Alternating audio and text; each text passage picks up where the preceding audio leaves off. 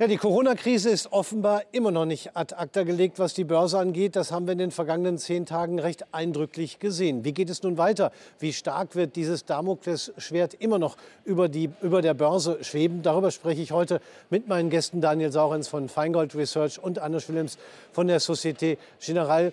Ähm, Daniel Saurens, ähm, hat sich die Aufregung äh, in Sachen Omikron mittlerweile wieder gelegt oder kann das wieder neu auftauchen?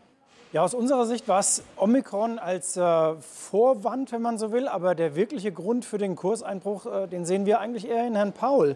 Denn äh, dieses ruckelige Übergehen äh, der alten geldpolitischen Zeiten in vielleicht jetzt neuere und etwas straffere, ähm, der lässt die Märkte nicht so ganz kalt. Und als wir hier das letzte Mal in, äh, ich glaube, anderer Konstellation hier gestanden haben. Das war Mitte November.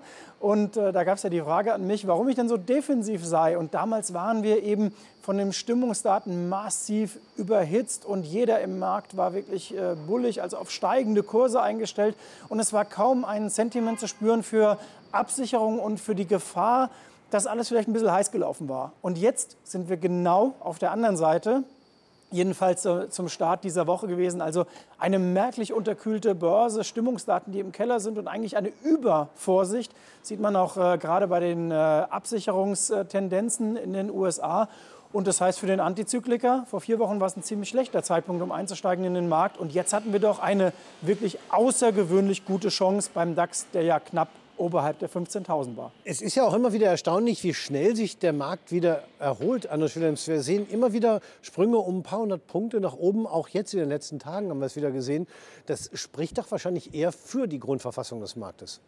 Ja, also grundsätzlich ist es so, dass äh, wir ja mehrere Faktoren haben, außer jetzt die Corona-Situation, die natürlich belastet. Auf der anderen Seite hat man natürlich jetzt nach anderthalb Jahren auch schon ein bisschen gelernt, damit umzugehen. Äh, vor allen Dingen geht es da um die Geschäftsmodelle der Unternehmen.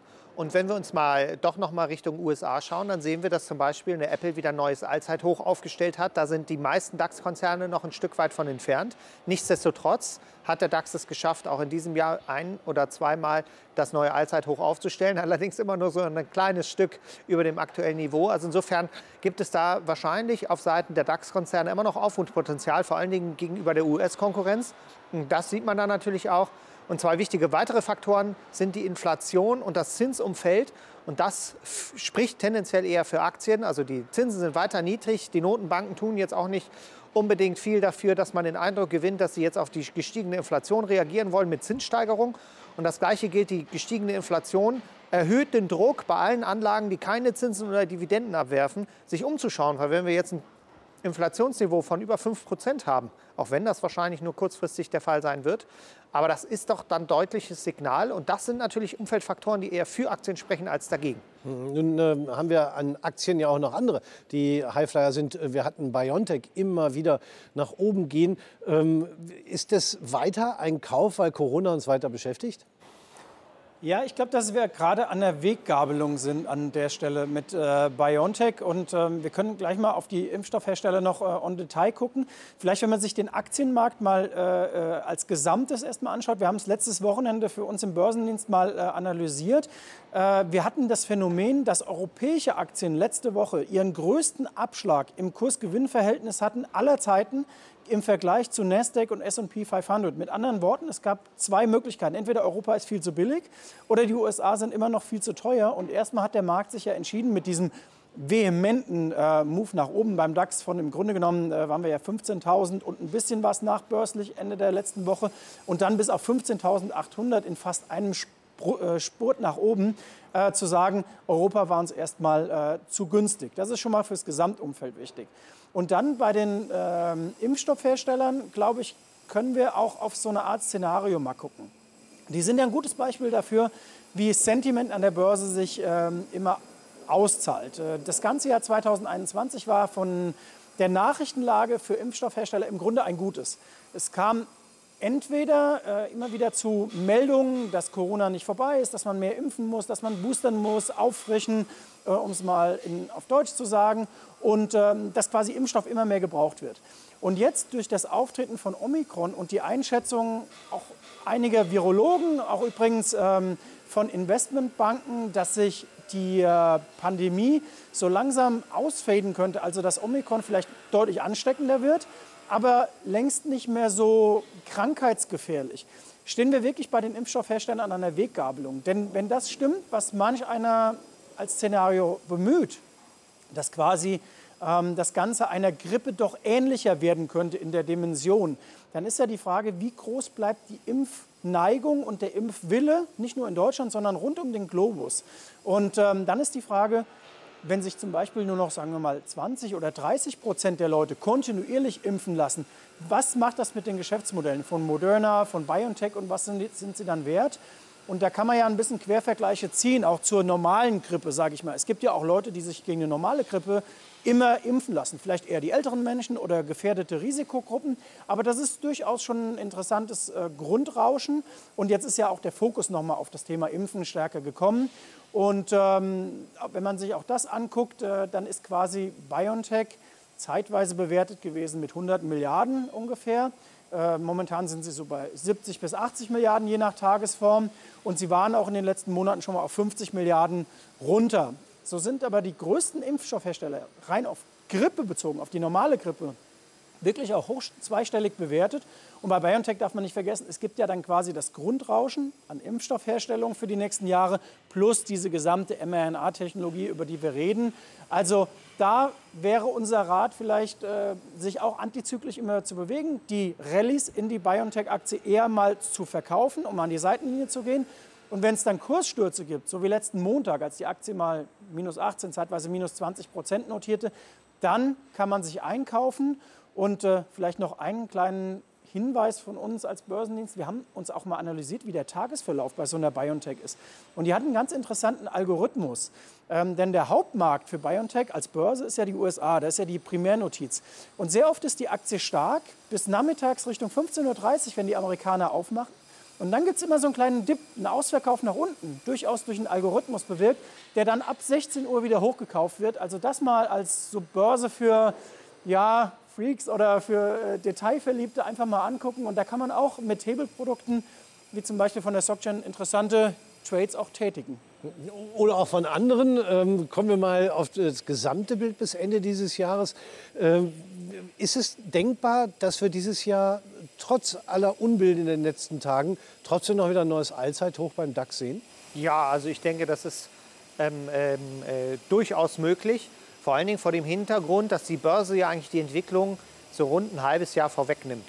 Und die Unsicherheiten mit dem Aufkommen dieser neuen Variante heißt ja nicht nur die Unsicherheit über diese eine Variante, sondern es wurde ja auch wieder bewusst, dass es vielleicht noch mehr Varianten geben könnte. Das ist ja nicht ausgeschlossen. Aber diese ganze Unsicherheit, die hat die Börse in der Regel verarbeitet. Und jetzt mussten sozusagen neue Unsicherheitsfaktoren obendrauf kommen oder sich Schreckensgeschichten bewahrheiten, damit tatsächlich am Ende des Tages der DAX auch wieder stark nachgibt. Und das heißt, also es ist viel schon verarbeitet, viel in den Kursen schon drin. Und dann schauen Börsianer natürlich nicht nur auf diesen einen Umfeldfaktor Corona, sondern eben auf die Gesamtlage, plus natürlich, was die Unternehmen machen. Und wenn die Unternehmen gute Zahlen veröffentlichen, wie gesagt, also Apple zum Beispiel hat ein neues Allzeithoch aufgestellt und ähm, das in so einer Phase, wo es jetzt durchaus auch nicht unbedingt ein gutes Umfeld ist. Und ähm, insofern kann der DAX natürlich jetzt auch noch zu neuen Holen aufschwingen. Ja, und äh, manche Banken, ich glaube Commerzbank und äh, ähm, Deutsche Bank waren das wohl, sehen nächstes Jahr den DAX bei 17.000 Punkten. Ist es zu optimistisch oder sogar sehr realistisch? Nein, man könnte jetzt böse sein, das ist so die harmloseste aller Prognosen, denn wir waren ja vor wenigen Wochen noch bei 16.200, 16.300 und äh, oftmals ist es bei Analysten so, wenn sie nicht so genau sich äh, aus dem Fenster gehen wollen oder nicht allzu weit, dann nehmen sie so 5% vom aktuellen Stand und kloppen den oben drauf. Und da sind wir ja dann von 16.000 ungefähr dann bei 17.000. Äh, also das ist noch eine relativ harmlose äh, Prognose. Ich, ich denke, das haben wir schon beim letzten Mal hier auch thematisiert. Kurioserweise ist es dann sehr schnell eingetreten. Ähm, es wird sich im Jahr 2022 fortsetzen, dass das Jahr unruhiger wird, dass wir möglicherweise mehr Volatilität bekommen und dass die Dips, also sprich die, ähm, oder die, die Korrekturen in den Märkten, durchaus vehementer ausfallen könnten. Äh, in, diesem Jahr, in diesem Jahr, Arnold Williams hat es angesprochen, haben wir ja Gesamtmärkte, die nah an ihren Rekordhochs kleben. Das war ja auch ein bisschen letzte Woche die Schwierigkeit, dass man bei Nasdaq und S&P sagen konnte, naja, die Stimmungsdaten sind jetzt auf der kurzen Sicht extrem schlecht, dass man wirklich long reinspringen muss auf steigende Kurse, aber vom Gesamtniveau auf einem Fünfjahreschart sah das ja hinten raus aus wie so ein fast schon nur noch mit der Lupe zu erkennende Korrektur. Aber in der Breite hat der Markt schon sehr stark nachgegeben. Also die Einzelaktien, auch wenn man in den DAX reinschaut, Porsche, VW, Delivery Hero, um nur mal ein paar aufzuzählen, die haben sich teilweise 20, 30 Prozent von ihren Rekordhochs entfernt. Und das wurde ein bisschen kaschiert von Anushs, äh, ja, ich will nicht sagen Lieblingsaktie, aber die, die er schon ein paar Mal erwähnt hat, nämlich von der Apple und von den äh, Fangaktien und äh, von diesen Top 10 Aktien an der Nasdaq, die einfach eine unglaubliche Stabilität haben auf ihren äh, Rekordniveaus und ja auch von vielen Großinvestoren als eine Art Bondersatz fast genommen werden, eben weil sie ihre Geschäftsmodelle so gut im Griff haben, weil sie sehr berechenbar sind. Und durch die Gewichtung, rein durch die Gewichtung, hält das eben dann S&P 500 und Nasdaq sehr weit oben. Und äh, der DAX ist da vielleicht ein bisschen anfälliger für die Korrekturen. Mich würde ja mal interessieren, ob das bei der Societe Generale auch so geht mit dem, wie Sie es gesagt haben, man nimmt einfach 5% und schlägt die drauf. Oder, oder haben Sie da gar keine Prognose? Ja, also es ist tatsächlich so, dass Analysten gerne auch so agieren. Äh, das heißt also, dass man sich natürlich das aktuelle Marktumfeld anschaut und es, man wird selten einen Analysten finden, der jetzt die eine Extremposition annimmt, wir sind nächstes Jahr bei 20.000 oder der andere, der sagt, wir sind nächstes Jahr bei 10.000 Punkten. Das ist tendenziell eher unwahrscheinlich, weil auch Analysten ja im Prinzip keine sagen wir mal, Glaskugel haben, wo sie sich jetzt hinsetzen und stundenlang äh, zurückziehen und dann nach einer Science plötzlich mit einer ähm, Prognose daherkommt, sondern die gucken sich einfach die Daten und Fakten an, die gucken, ob Märkte überkauft sind, unterkauft sind, die gucken sich Fundamentaldaten an und auf der Basis sagen sie, ja, es gibt weiter Potenzial für steigende Kurse, aber es ist jetzt auch nicht so, dass jetzt so ein Raketenantrieb kommt für nächstes Jahr. Ich denke, auf der Basis machen das auch viele Analystenhäuser und deswegen wird man da nicht viel Unterschied sehen. Sie haben es ja schon angesprochen, dass die beiden großen Banken hier in Deutschland auch faktisch ein identisches Kursziel rausgegeben hat. Das spricht, denke ich, auch in die gleiche Sprache. Und wir haben ja auch noch einen Unsicherheitsfaktor im nächsten Jahr, nämlich die amerikanische Notenbank, äh, wo man ja davon ausgeht, äh, dass nicht nur die Anleihekäufe zurückgefahren werden auf Null, sondern auch gleichzeitig vielleicht dann irgendwann die Zinsen erhöht werden. Ich habe unter anderem von Robert Redwelt von Wellenreiter Invest gehört, dass eigentlich in den Kursen schon drei Zinserhöhungen eingepreist seien. Und zuletzt sind auch die Falken stärker geworden in den USA äh, im Zentralbankrat dort bei der FED, äh, die möglicherweise auch fordern, noch viel früher die Zinsen zu erhöhen. Ist das nicht auch eine gewisse Bedrohung für den Aktienmarkt? Ja und nein. Also es ist vielleicht eine Bedrohung für den Aktienmarkt. Also hohe Zinsen heißt immer, dass andere alternative Anlageklassen attraktiver sind, als eine Aktie zu kaufen. Da sind wir aber vor allen Dingen hier in Europa noch ein Stück weit von entfernt. Und für den Anleger ist es ja nicht unbedingt ein Problem, weil der Anleger kann ja Finanzprodukte kaufen, die von einem Zinsanstieg profitieren. Ich will das jetzt nicht zu kompliziert machen, aber es gibt Produkte, die auf einen fallenden Anleihekurs setzen. Fallende Anleihekurse haben wir dann, wenn die Zinsen steigen. Das heißt also, es gibt Finanzinstrumente, auch Zertifikate, mit denen man eben von einem Zinsanstieg auch direkt profitieren kann. Ich habe bei uns die Umsätze mal angeschaut und es ist noch kein großes Thema bei den Anlegern. Und scheinbar glaubt man, äh, glauben auch die Anleger weiterhin daran, dass die Inflation nur kurzfristig ansteigt. Weil wenn die Inflation zu groß wird, dann glaubt man zumindest oder war zumindest in der Vergangenheit das Mittel Zinssteigerung, um dagegen zu agieren. Und ähm, das würde dann solche Produkte äh, ähm, bevorteilen. Aber da sehen wir noch nicht das große Anlegerinteresse. Da sind es eher so Themen wie BioNTech, Tesla, Apple, äh, Nasdaq und der DAX, die da vorne stehen. Interessant ist natürlich, äh, bitte schön, äh, direkt dazu. Genau, direkt dazu. Man, man, darf ja nicht vergessen, äh, wenn man sich die letzten 20, 30 Jahre mal anguckt, wie Börsen sich entwickeln. Die ersten eins, zwei oder sogar drei Zinserhöhungen in den USA sind eher sogar produktiv für den Aktienmarkt, weil sich das ja auch mit dem gesunden Menschenverstand ganz gut erklärt. Du erhöhst Zinsen ja nur, wenn die Wirtschaft wirklich wieder gut in Tritt gekommen ist, wenn die Unternehmen funktionieren, wenn die Gewinne sprudeln. Und erst mit den fortlaufenden Zinserhöhungen tritt ein gewisser Bremseffekt ein und gibt es dann vielleicht auch so eine Art Schweinezyklus innerhalb äh, verschiedener äh, Branchen. Das heißt, es geht dann auch mal wieder abwärts.